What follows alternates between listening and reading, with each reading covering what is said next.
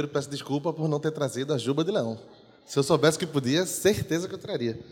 É, então, já fui apresentado, mas nesse último ano, Aires apresentou pelo meu nome, né, Pedro? Mas nesse último ano, quem está mais perto sabe que eu só não sou chamado assim. Sou chamado como pai de Maria, na maior parte do tempo.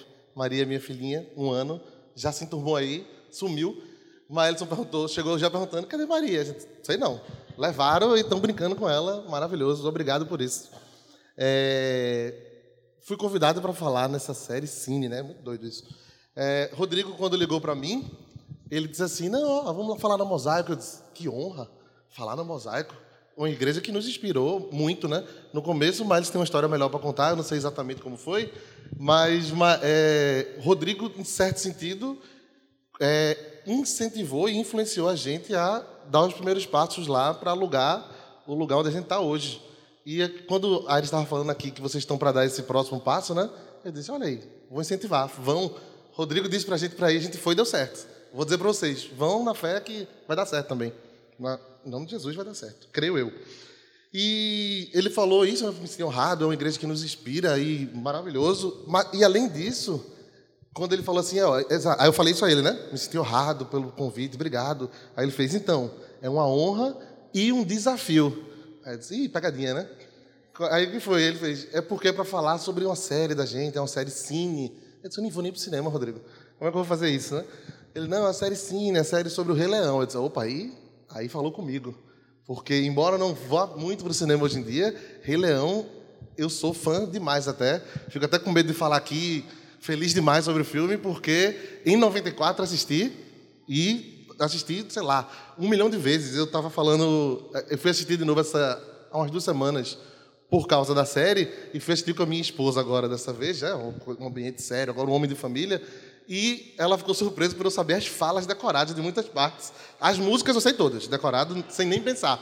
As falas eu sei a maioria. Eu não vou garantir aqui, mas quando a Jonathan fez, não, pega um trecho do filme para botar, eu posso citar também. Eu cito. Se for para citar, eu cito. Então, aí antes da gente começar a falar exatamente do Rei Leão, eu trouxe um trechinho aqui para a gente ler na Bíblia, porque para vocês saberem que o pessoal da Manga é crente. E está aqui, ó. Romanos 8, do verso 18 ao 25. Vamos ler.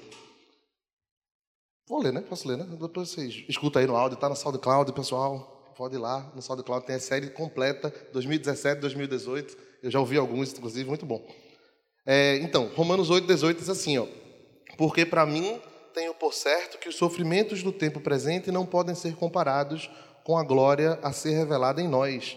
A ardente expectativa da criação aguarda a revelação dos filhos de Deus pois a criação está sujeita à vaidade, não por sua própria vontade, mas por causa daquele que a sujeitou, na esperança de que a própria criação será libertada do cativeiro da corrupção para a liberdade da glória dos filhos de Deus, porque sabemos que toda a criação, a um só tempo, geme e suporta angústias até agora. E não somente ela, mas também nós, que temos as primícias do Espírito, igualmente gememos em nosso íntimo, aguardando a adoção de filhos, a redenção do nosso corpo, porque na esperança fomos salvos. Ora, esperança que se, opa, esperança que se vê não é esperança, pois quem espera o que está vendo? Mas, se esperamos o que não vemos, com paciência o aguardamos. E vou orar mais uma vez.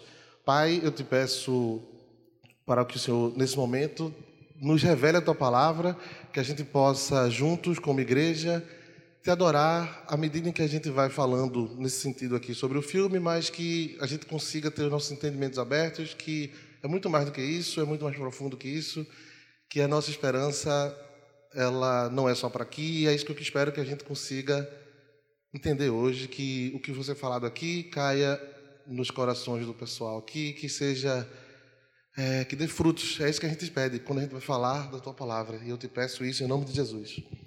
E é isso, gente. Rei Leão, maravilhoso. Começa a falar por onde?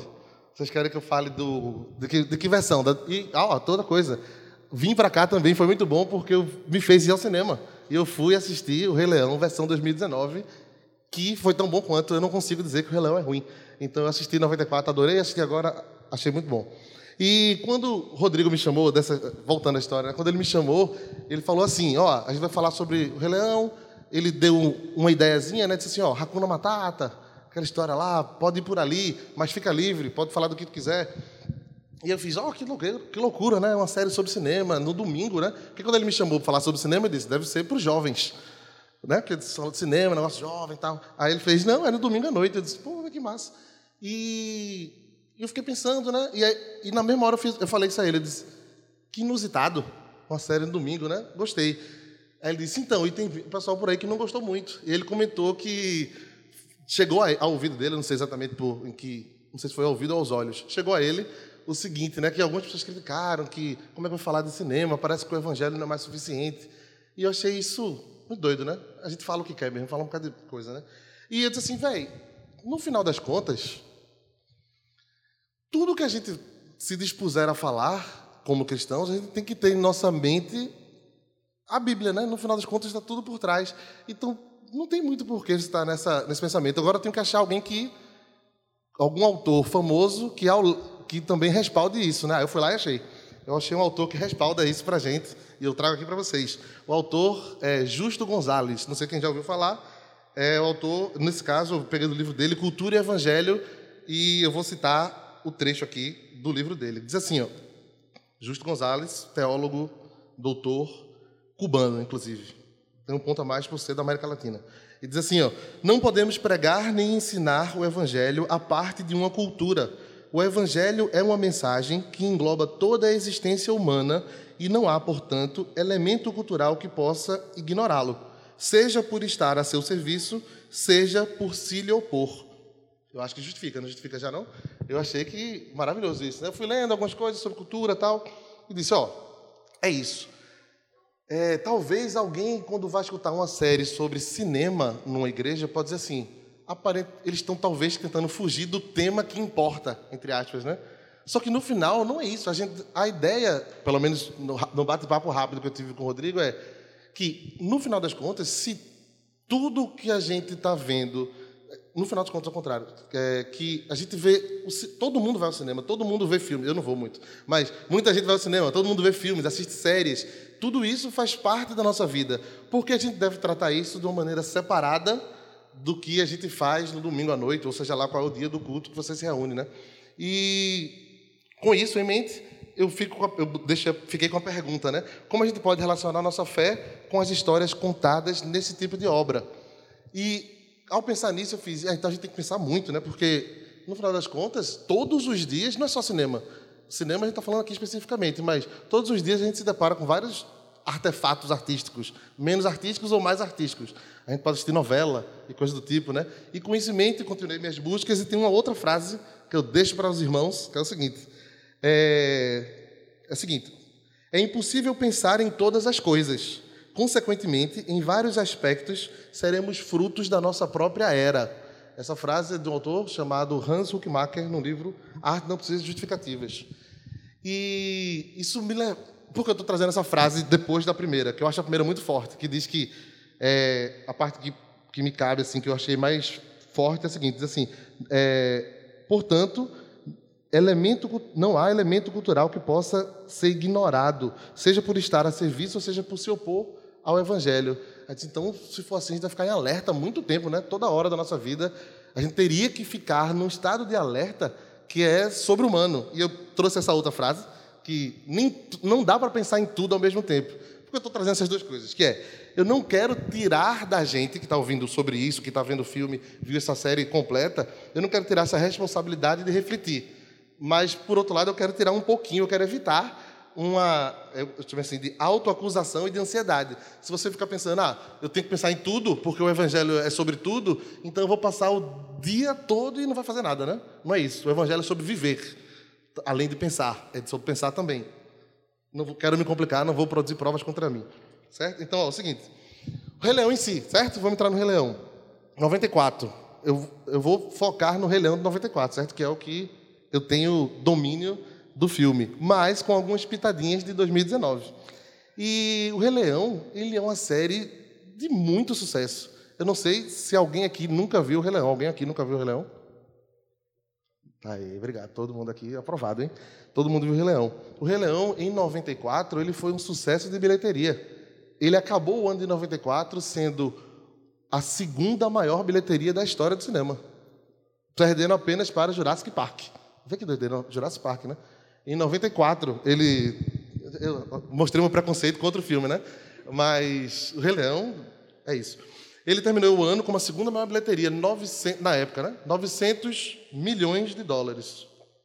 O Rei Leão foi premiado com Oscars. Ele ganhou o Oscar de melhor trilha sonora original, Hans Zimmer. Rodrigo, eu assisti alguma, algum desses áudios dele aí da série Cine, e ele fala que ele é aficionado por trilha sonora, e ele, em, acho que uns dois desses áudios que eu ouvi, ele citou Hans Zimmer, né? Ele é um cara de trilha sonora muito famoso. Acho que ele fez a Origem, Acho que eu tenho, a que eu tenho certeza é essa. Ele também fez a trilha sonora do filme A Origem.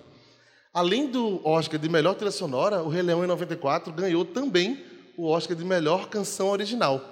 Por qual canção? Olha aí agora, quiz. Hakuna Matata, né? Não, concorreu também, mas não foi. Outra que concorreu também foi aquela do início, que é O Círculo da Vida. Não sei se você lembra, mas o filme começa com uma música, né?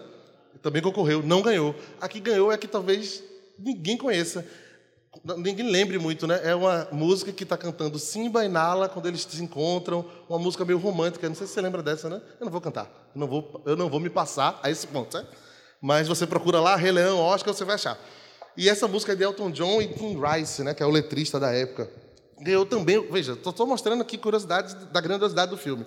Ele também ganhou o Globo de Ouro de melhor musical. E aí eu pensei, eita, é um musical. Meu Deus, eu sou fã de Rei Leão desde 94. Tem músicas à vontade, eu decorei um bocado delas e ele é um musical, é um desenho que é um musical. Aí você fica assim, véi, como isso fez tanto sucesso, né? Não sei se você sabe disso, mas os musicais agora tá voltando à moda, né? Mas em 94 não era isso. Em 94 os musicais não eram o sucesso. Mas o Rei Leão, ele fala de uma história que eu até anotei algum, algum ponto aqui dizendo assim, o Rei Leão não é uma história para crianças de jeito nenhum. É, semanas, quando eu fui rever o Rei Leão, da hora que eu dei play no início, eu já fiquei angustiado. E, e minha esposa, Tatiana, está ali, ela ficava assim: Que é isso? Que agonia é essa? Esse, filme é muito triste, esse filme é muito triste. Só falava isso. Esse filme, me, eu acho que eu fiquei traumatizado em 94 com isso. Né? Veja, eu nasci em 87, faça suas contas. É, mas eu era uma criança em 94. Eu assisti esse filme e ele é forte. Além do, do que está por trás da história, tem aquele tio malvado, tem uma morte, um assassinato tem no filme, né? Meu Deus, que filme horrível. Por isso que ficou marcado na minha mente. Talvez seja isso, não sei. Precisa de muita terapia ainda. Mas, ó, aí tem o seguinte. Por que eu estou falando tudo isso sobre o filme, Globo de Ouro e todas essas coisas, premiações? Para mostrar, assim como vocês já devem ter essa ideia, mas nunca é demais a gente falar sobre, é que o cinema ele é uma indústria, hoje em dia, muito mais forte, né? de entretenimento, mas em cada um dos filmes que esse grandes, esses grandes grupos se propõem a fazer, eles estão contando histórias, né? Eles estão contando histórias o tempo todo. E nessa contação de histórias, eles estão passando ensinamentos. E o Rei Leão, ele tem muitos arcos e tem muitas histórias. Eu tive que escolher alguma coisa para falar aqui, porque não dá, né? Eu, todo filme é assim, na verdade, se você for com vontade nele, mas assim, ele tem muitos arcos e muitas histórias, você pode tirar algumas lições.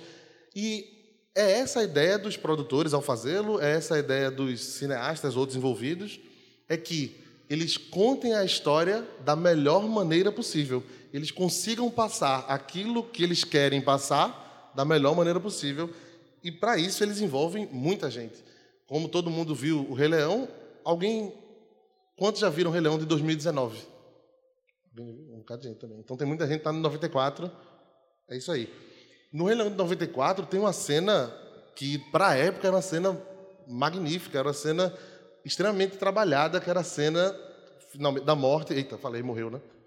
Spoiler. Ah, é a cena da morte de Mufasa, né? Que são aquele monte de gnu descendo o barranco lá, a debandada dos gnus. Só aquela cena, tenho dado aqui anotado, são foram cinco animadores trabalhando por mais de dois anos para poder fazer aquela cena, para poder concluir aquele do começo da cena até o final. Então envolve muitas vidas trabalhando naquilo, envolve muito dinheiro. A gente falou aqui, né? A bilheteria foi de 900 milhões de dólares. Eu não sei nem contar isso. Eu não sei se, se me perguntar isso cabe em uma sala de que tamanho. Eu não tenho a menor ideia. E ó que eu sou físico, eu não falei isso. Detalhe, pode passar.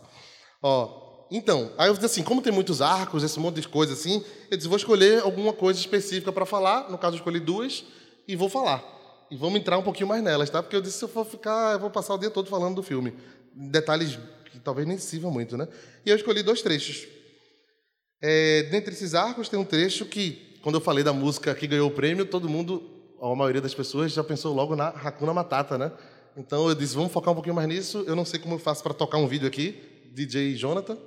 É não, não faço só dizer ali. Tem um vídeo que a gente vai botar, que é um vídeo desse trechinho do Hakuna Matata. Eu fico na frente? Não, não sei. Vem de cima, né? Não.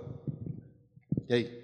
Sabe, garoto, em horas como essa, o meu amigo Timão aqui diz: você deve pôr o seu traseiro no passado. Não, É, não, quer não, dizer- trapalhão. Não pense para não lhe doer a cabeça. É, você tem que deixar o seu passado para trás. Olha aqui, coisas ruins acontecem e ninguém pode fazer nada para evitar, certo? Certo. Errado! Quando o mundo vira as costas para você, você vira as costas para o mundo. Mas não foi isso que me ensinaram. Então talvez precise de uma nova lição. Repita comigo. Hatuna Matata. O quê? Ratuna Matata! Isto é, sem problemas. Hatuna Matata. É lindo dizer. Ratuna Matata!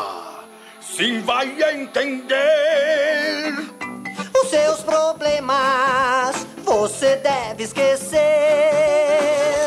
Isso é viver, é aprender. Hatuna Matata. Ratuna Matata? É, é o nosso lema. Lemo, o que é isso? Nada, não confunda com lesma. Sabe, garoto? É isso. Nem precisava, né?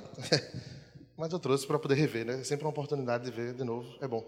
Ó, e então, Hakuna Matata. Ele fala é engraçado, ele fala um ratuna, né? Só que a palavra mesmo é Hakuna. Eu não deu tempo de fazer meu, minha lição de Suhali, que é o idioma lá da, do Quênia, que é essa, essa Hakuna Matata, né? Mas eu fui procurar tal, e realmente é isso que ele diz, né? Eu tinha sempre minhas dúvidas. Esse, foi um momento também de eu procurar algumas curiosidades que eu, que eu não tinha sanado sobre o Rei Leão, e eu fui lá. E realmente é isso. Hakuna Matata, exatamente o que ele diz, significa simplesmente sem problemas, mais nada.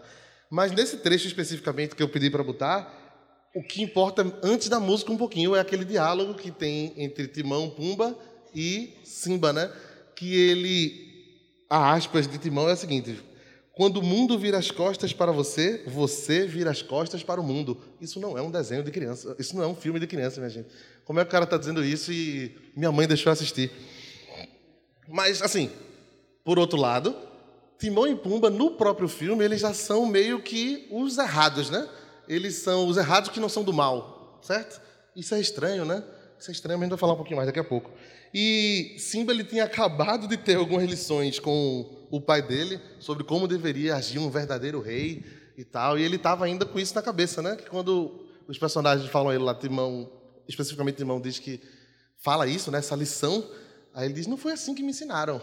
Então, realmente ele, eles estão mostrando nessa parte do filme uma essa contradição, né, entre o que é que ensinaram, o que é que a gente vem ensinando aos filhos e coisas assim, o que é o certo e alguém alguém tentando flexibilizar esse certo de algum jeito, Hakuna Matata, sem problemas. E é isso aí. E essa visão que Simba aprende com o pai um pouco antes, né? Não sei se você lembra da cena, não trouxe ela, mas no início eles estão lá, virou até meme depois isso, né? Podia ter feito um meme e trazido para cá, mas não, não foi o caso. Que tá, é, tá Mufasa, o pai, olhando assim o, o horizonte e diz: "Está vendo, filho? Tudo aquilo onde, tudo aquilo que a gente está vendo são as nossas terras". Aí ele diz: "E aquela parte escura ali?" Aí você diz o nome do seu bairro, não é assim? O meme? Você diz: "Aquela parte escura ali é não sei o quê, é a Lagoa do Araçá, no meu caso". Você vai dizendo os nomes assim, né? É, nesse momento, é, Simba ele tem uma lição lá com Mufasa, com o pai, de que um rei ele deve se preocupar muito mais em servir do que em usufruir. E Simba fica, ah, é assim que funciona? Na próxima cena, Simba, Simba já esqueceu isso, porque Simba está dançando e dizendo que o que, ele, o que ele quer mais é ser rei, para não ter que prestar conta a ninguém. Então o filme é isso, né? É sub- subidas e descidas, ensinamentos que você diz, olha, que negócio bonito, né? Isso aí mesmo. Tem que manter isso aí. E depois, quando você vê o outro, é o contrário. é, ele dizendo assim: o mundo não é isso, o mundo é uma farsa, tudo que você aprendeu está errado, e ele vai seguindo nessa linha em breve. E não é exatamente a mensagem principal do filme, mas esse trecho do Timão e Pumba que aqui a gente mostrou e que na versão 2019, para quem assistiu, vai entender um pouco melhor, ele é expandido essa, esse trecho. Não sei se vocês perceberam isso, mas existe muito um diálogo um pouco maior na versão de 2019 e Timão e Pumba estão lá andando e Simba ele está querendo brincar com um, um, animal que é presa, um animal acho que é um antílope, não sei, com algum animal assim. E o animal não quer brincar com ele, fica todo sem jeito de saber o que dizer, diz não, Simba, ah, eu achei que fosse um leão. Quer dizer, você é um leão, mas não esse tipo. Aí fica todo constrangido e sai, não brinca com Simba. E, o, e Timão e Pumba vai lá e vai explicar para eles: olha, Simba, é porque ele é uma, ele é uma presa. Então ele vai ter, você tem que, ele nunca vai querer brincar com você. Tem um, um ciclo muito, muito sutil na natureza. Aí ele faz, ah, eu sei, é o ciclo da vida. Ele faz, não, não, que ciclo? Não você tirou essa ideia? O mundo, eu achei isso maravilhoso. O mundo, a história é uma linha sem sentido da indiferença. O Timão diz isso a ele, é o meme do Timão e Pumba nilista, né? Ele diz assim, ó, a vida não tem ciclo, a vida é uma linha onde você vai chegar no final, vai morrer e acabar. Pronto, acabou. E aí eu fiquei, e aí a história? Eu sei a resposta e eu espero que vocês saibam, mas quem não sabe a gente vai trazer aqui, vai trazer aqui informação. Que é o seguinte: é, a história do ponto de vista bíblico cristão, judaico-cristão para ser mais amplo ainda, ela não é realmente um ciclo, como o filme dentro da, do universo do filme isso é uma coisa boa, né? É ela ser um ciclo que Simba nasce, ele vai viver a vida dele, depois ele vai reinar no lugar de Mufasa. E no filme ele contradiz dizendo não, é uma linha, e como se isso fosse algo ruim. E eu não sei se todo mundo tá, já parou para pensar nisso, mas a história do ponto de vista bíblico, ela realmente é uma linha. Ela tem um início e ela tem um desfecho no final, né? Ela não é um desfecho da indiferença e do vazio, mas mas há um desfecho, né? E eu coloquei, né? Existe essa no filme existe esse movimento em mais de um momento. No filme de 2019 fica maior, fica mais claro, mas existe essa ideia do ciclo da vida, o ciclo da vida o tempo todo. Na versão em português da música da abertura, ele chama de o ciclo sem fim. Eu toda vez esqueço, por isso que eu olhei para ela, aquela eles, eles traduziram como o ciclo sem fim. Mas na música em inglês original de Elton John é The Circle of Life. Então é o círculo da vida, literalmente, né? Ele fala isso na música da abertura do filme. Ele começa falando isso, explicar o que é o círculo da vida. Esse é o círculo da vida, é a roda da fortuna, é o salto da fé, o pedaço da esperança. Ele começa a falar isso. A música de Elton John diz isso exatamente. E é é nisso que está baseado o filme, que a vida é um ciclo em que a gente vai nascer, vai acontecer e depois vai vir alguém para é, é, tomar esse lugar, né? Vai acontecer. No caso lá específico é bem mais, mais assim vivo e muito mais na cara porque é uma savana, né? Então o ciclo da vida é gritante, né? Ele vai lá um come o outro e vai acontecendo o ciclo. Mas essa ideia da história como um ciclo ou a história como uma linha isso tem discussão filosófica há muito tempo, há muito tempo. E essa ideia de que a história, a parte do ciclo da vida, é uma reedição de acontecimentos, a roda da vida, é essa forma de entender o mundo como sendo um mundo cíclico. Do outro lado, existe a interpretação da história como linear. E aí eu entro especificamente no que algumas coisas na Bíblia têm a dizer sobre isso, né? A história, ela tem um início e um fim, ela tem um desfecho, como eu disse, e um personagem bíblico que é considerado como o primeiro a inaugurar, a mostrar para a gente na Bíblia que a história é uma linha, é um cara chamado Abraão. Não sei, é, o pessoal riu ali porque eu, eu, costumo falar muito de Abraão, mas não, eu não vou demorar muito não, gente, calma. É, o personagem bíblico que é marcado por isso, ele é o personagem que inaugura a história como uma linha, Abraão. Não sei se você lembra, em Gênesis 12, Abraão recebe seu chamado, e o chamado de Abraão é um chamado bastante conhecido no, na cristandade, no judaísmo também, que é Deus chama Abraão para ele ir para onde?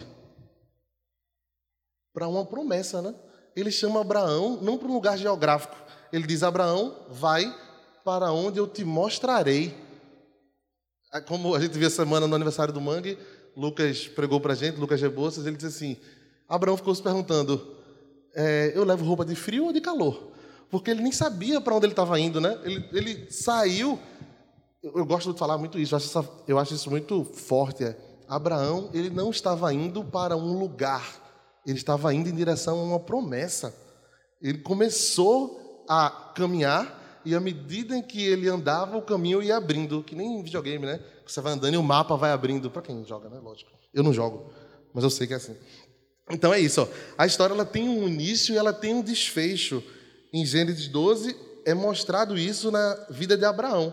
Ele sai daquele, daquele momento, é dito explicitamente, né? Sai do meio da sua família, sai desse seu círculo que você está andando aí e vai. Para onde? Vai. Depois eu vou te dizer. Vai indo.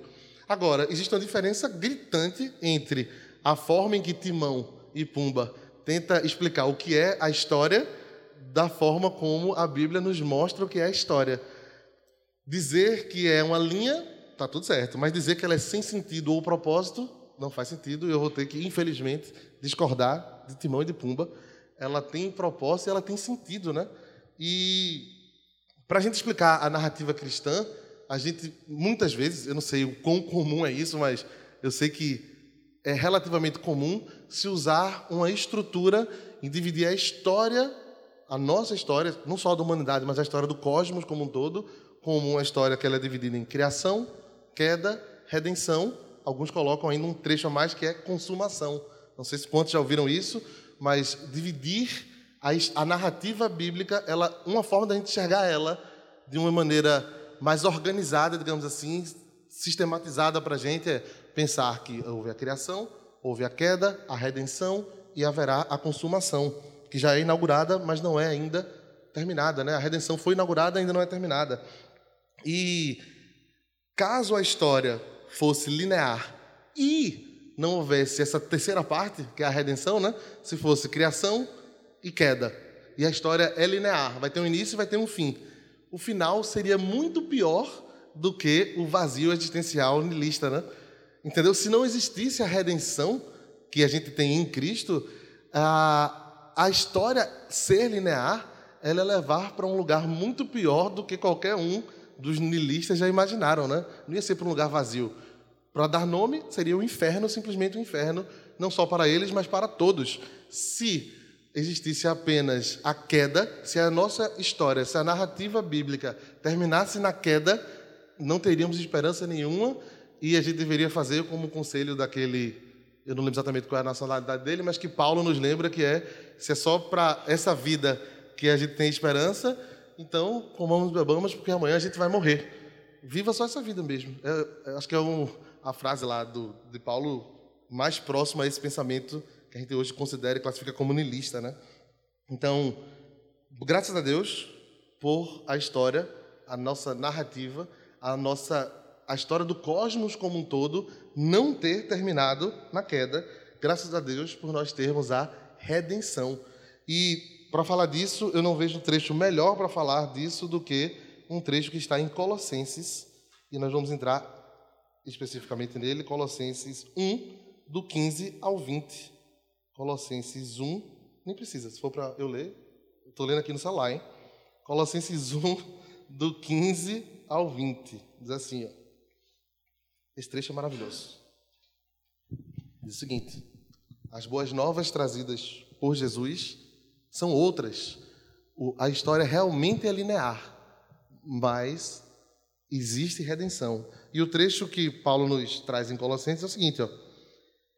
Falando a respeito de Jesus, evidentemente, ele diz o seguinte: Ele é a imagem do Deus invisível, o primogênito de toda a criação, pois nele foram criadas todas as coisas nos céus e, na, e sobre a terra, as visíveis e as invisíveis, sejam tronos, sejam soberanias, quer principados, quer potestades.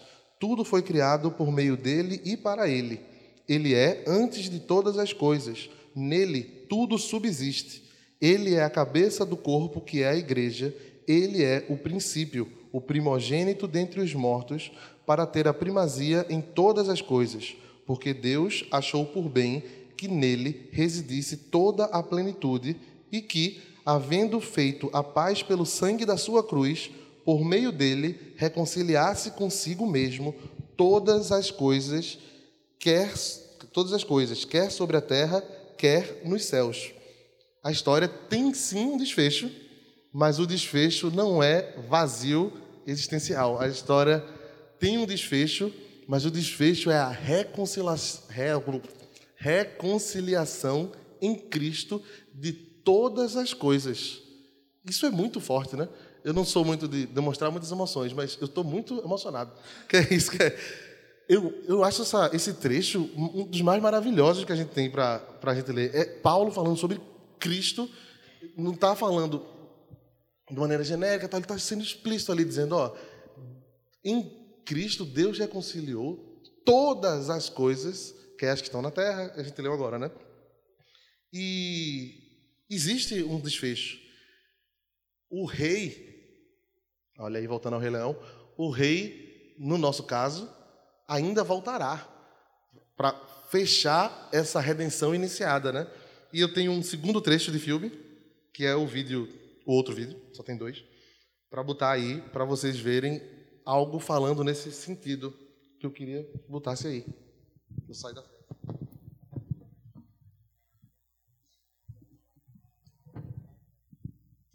Quem é você? A pergunta é: quem?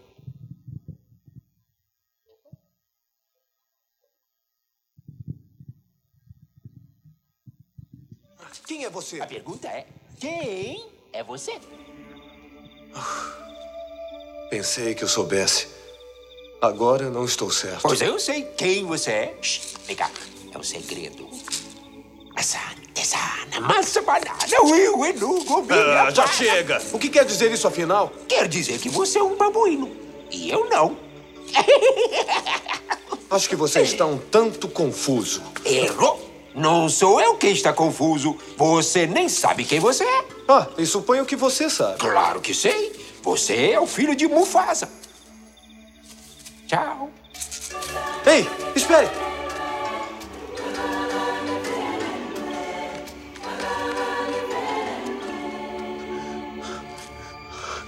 Conheceu meu pai? Correção. Eu conheço seu pai. Lamento lhe dizer isto, mas ele morreu há muito tempo. Não, errou de novo.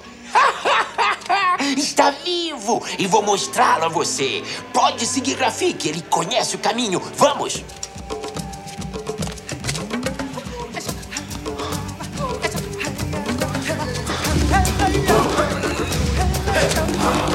Não demore, rápido. Ei, oh, espere, espere! Vamos, vamos.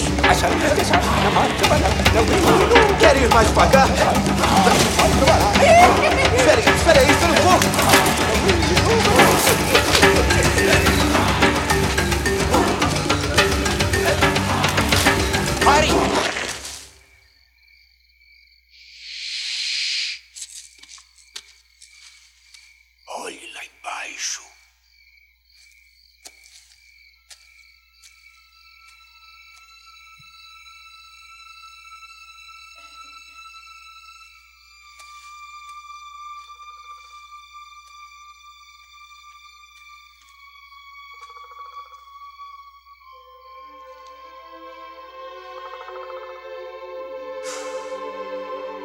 Aquele não é meu pai.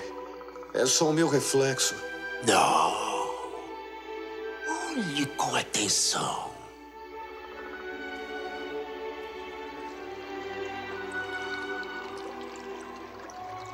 Está vendo? Ele vive em você.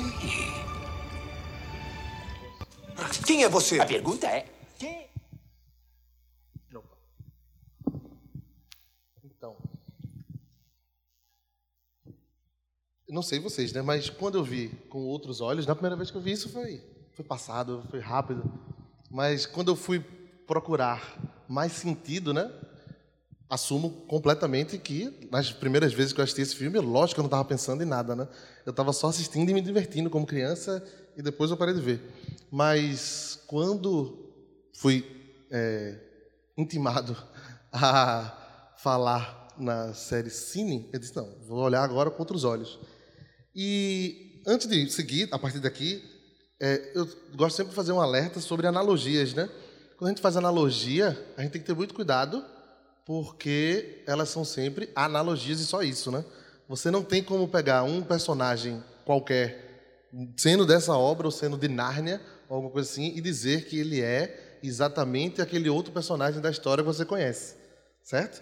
Não tem como a gente chegar e dizer que, no caso específico de Nárnia, que Aslan é, não sei o que. Não, ele é Aslan só. Aqui, Simba é só Simba, Mufasa é só Mufasa. Mas o diálogo, ele serve, para mim, serviu, para mostrar. Não é exatamente aquilo, né? mas ele é como se fosse uma mímica do que é a realidade. Né? Veja, eu não sei quem você pensou que era. No, né? Eu olhando para ele, eu não penso em Jesus no lugar de Simba. Eu penso em mim certo? Eu penso, quem fugiu do propósito, Jesus não fugiu em hora nenhuma do propósito dele, né? Quem está fugindo e tentando fugir do propósito dele o tempo todo é Simba, né? Ele, inicialmente ele foge por uma questão de engano, por causa do tio dele, que diz que ele matou o pai, não sei o quê. Como todos já viram o filme, eu posso falar livremente, né? não preciso explicar detalhes, mas ele foge nesse sentido porque ele estava com medo e era uma criança tal. Mas em seguida, essa cena é logo depois daquela cena em que a amiga, que depois vem a ser a esposa, de Simba, Nala, encontra ele e fala da, das dificuldades que está tendo no reino, da onde ele, da onde Simba é originário e da onde Simba é para ser o rei. E ele vai lá, fala, ela vai lá, fala Simba, explica o que está acontecendo e ele diz que não, né, não vou, somente. Quando eu vi esse trecho de novo, a primeira figura que me lembrou foi de um homem que tentou fugir de Deus, um homem chamado Jonas, né? Que ele teve lá o seu propósito, e tal, mas eu não vou falar sobre isso. Mas só rapidamente, né? Eu estou dizendo, analogias elas são assim, né? Eu olhei aquela cena, rapidamente eu lembrei. Alguém tentando fugir? Jonas. Depois eu disse, tem alguém mais perto? Eu. Entendeu? Tem Jonas tentando fugir de Deus, mas tem alguém que é um pouquinho mais próximo, que sou eu mesmo. Que muitas e muitas vezes em minha vida eu ajo como se Deus não existisse, embora eu estou aqui pregando para vocês, né? Mas muitas e muitas vezes em nossas vidas, em momentos, é lógico que você não está pensando racionalmente sobre cada passo que você está dando, como eu disse, a nossa vida a gente acaba vivendo e às vezes deixa passar alguma coisa, mas graças a Deus pelo Espírito Santo que está em nós, que ele nos convence, nos mostra os nossos erros e a gente pode se arrepender por ele, pedir perdão a Deus, né? Mas no final, quando eu vi essa cena novamente, eu pensei, como eu já citei a vocês, né, em Jonas, depois pensei em mim mesmo e não é sobre Jonas que eu vou falar. O que eu quero falar é algo que acontece um pouco depois dessa cena. Não dava para a gente falar, botar o filme todo, né? Você vai ver de novo em casa se você tiver o interesse. Mas logo depois dessa cena, Simba tem lá o estalo, ele percebe o que ele está fazendo e ele retorna. Ele começa a retornar para o reino e tem algumas cenas e muitas cenas. Tem um confronto final entre ele e o tio, tal, tal. O que me deixou, o que mais me acendeu os olhos e a percepção é quando depois dele voltar, não sei se no desenho era muito mais dramático. No filme de agora é um pouco mais explicado, fica um pouco menos de magia. É o seguinte, no desenho desse 94, quando Simba volta, que ele toma o lugar dele, que é o de ser o próximo rei, né? Que é o de ser aquele, no caso lá que estava a imagem de Mufasa nele, né, tal. Quando ele toma esse, o lugar dele, na hora já abre um, um, um, clarão do céu, já começa a chover, já começa a nascer as coisas. E quando o rei volta, a criação ela é restaurada, né? Quando o rei está de volta, o que eu escrevi exatamente é o retorno do verdadeiro rei coloca as coisas de volta ao seu devido lugar. No filme, no desenho é muito mais, como eu disse, dramático. Quando ele volta, tudo volta ao lugar. Mas no nosso caso, do mundo real, não é exatamente assim. Calma, quando voltar, vai estar tudo no lugar. Quando Jesus voltar, na sua segunda vinda. Mas eu digo, nesse pequeno intervalo entre a primeira vinda e a segunda vinda, os agentes do reino somos nós, né? E quando ele vai lá e nessa cena ele olha no espelho d'água e ele vê lá e só se vê, e Rafik, o macaquinho, vai lá e toca e diz: Olhe com atenção. Ele vive em você. Meu Deus do céu, que negócio bonito, né? Embora não foi isso que o autor pensou, com certeza não foi isso que ele pensou, mas isso mexe comigo, né? Esse entendimento de que, olha, não é, no caso agora, como eu disse, analogias tem que ter cuidado, né? Mas eu trazendo para a minha realidade, para o mundo real, onde Jesus morreu num lugar específico, certo? Não é um conto. Ele morreu lá, tá? morreu, tal, ressuscitou. Tem lá os relatos. Nesse contexto, eu saber que eu sou o agente do reino, que sou eu quem tenho que fazer essas coisas da criação voltarem aos seus devidos lugares, me dá muita responsabilidade e muita honra, não no sentido do pecado da, se você ter a honra para você mesmo, né? mas assim, me dá uma é isso, dá esse senso de pertencimento e o sentido que Timão não acha quando ele fala da linha sem sentido e vazia. Eu, eu sei qual é o meu sentido. Aquelas grandes perguntas da humanidade, né?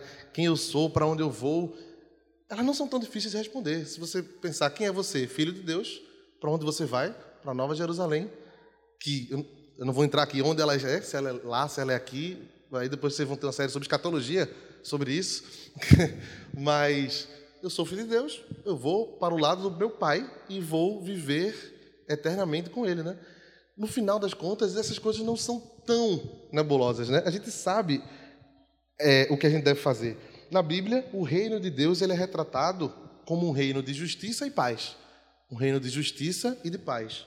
E a justiça, uma definição possível dentro do texto bíblico é o seguinte: é as coisas funcionarem como foram feitas para funcionar no relato de Gênesis, à medida em que Deus ia completando cada dia, ele ia dizendo: E Deus viu que era bom, e Deus viu que era bom, e Deus viu que era bom. Um autor que eu gosto muito, chamado John Walton, ele diz que esse, esse viu que era bom era ele fazendo um, como se fosse um check. Quando você vai fazer uma viagem, ele, o, o, caso específico que John Walton dá a analogia para a gente é assim: quando um avião vai decolar, várias pessoas vão olhando se está tudo funcionando e vai dizendo check, Check. Está funcionando, está funcionando, está funcionando. Está, está fazendo o que foi feito para fazer. E Deus viu que isso era bom. Segundo John Walton, dizer que isso era bom é dizer que está fazendo o que precisa fazer. E é isso, por isso que a gente não é bom, né? Porque a gente não está fazendo o que a gente precisa fazer. Se for Deus for dar um check na gente, não dá, né? E é o seguinte, a ordem, quando Deus falava isso, né? Deus viu que era bom, Deus viu que era bom é a ordem que ele está colocando em Gênesis no lugar da não ordem. A ordem no lugar da não ordem. E após a queda, o estado não é mais só de não ordem, mas é um estado de rebelião, de caos, de desespero, de terror, né? Mas, como eu já falei, a mensagem não acaba na queda, ela acaba na redenção e consumação. A redenção foi iniciada, ela irá ser consumada na segunda vinda. Até lá, nós somos os agentes do reino aqui que a gente tem que, ao olhar para o espelho, ver a imagem do rei em nós. Né? Essa é a ideia. E tem uma curiosidade: Timão e Pumba, é, principalmente no novo filme, 2019, no final eles dão uma flexibilizada no Ratuna Matata. Não sei se quem já assistiu 2019, talvez agora se ligue um pouco mais, mas se a gente perceber, nos duas versões do filme, 94 e 2019, eles voltaram com Simba, né?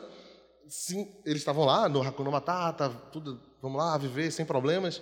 Mas quando Simba volta para tomar o reino, de volta, para recolocar as coisas no lugar, Timão e Pumba, que tinham uma filosofia de viver sem problemas, decidem comprar esse problema para eles e voltam, né? No filme novo, eles são confrontados com isso dizem, se é sem problemas, por que vocês vieram? Aí ele fez, veja, a gente não está com um problema, mas a gente ficou preocupado e a gente decidiu vir. Aí Simba pergunta a Pumba, e a linha da indiferença? Aí ele fez: a linha da indiferença às vezes pode dar uma entortada para virar um ciclo, né? E aí eu achei muito bonito isso no filme, que é o Hakuna Matata, o viver sem problemas, ele se torna em lealdade e companheirismo. Eles mostram isso no filme, né? Que Timão e Pumba eles são leais ao amigo que eles fizeram, né? E é isso que eu vi no filme, é isso que eu trouxe para vocês. Eu não sei se era exatamente assim que funciona, mas essa linha sem sentido da indiferença, ela pode curvar. No nosso caso, não faz nem sentido isso, ela é uma linha mesmo, em linha reta, que no final a gente sabe o que a gente espera, né? A gente espera novos céus e nova terra, a gente espera um rei reinando majestosamente e para sempre. A gente não vai viver mais nessa loucura que a gente vive e a gente vai sendo transformado daqui até lá de glória em glória em sua imagem, né? É isso que a gente espera, é isso que eu oro por todos aqui e oro literalmente que eu vou orar agora. É, Deus, gente, eu te agradeço pelo Senhor estar presente, eu te agradeço pelo Senhor é, trazer paz aos nossos corações, o Senhor nos trazer revelações onde a gente não imagina que possa ter. Eu te agradeço pelo Senhor estar conosco o tempo todo, pelo Senhor ser nosso Pai, pelo Senhor é, guiar as nossas vidas. Nos ajuda a nos manter firmes, nos manter honrando a Sua imagem em nós, onde a gente for, que a gente possa levar o Teu reino aonde a gente for, Senhor. Em nome de Jesus eu te peço e te agradeço. Amém.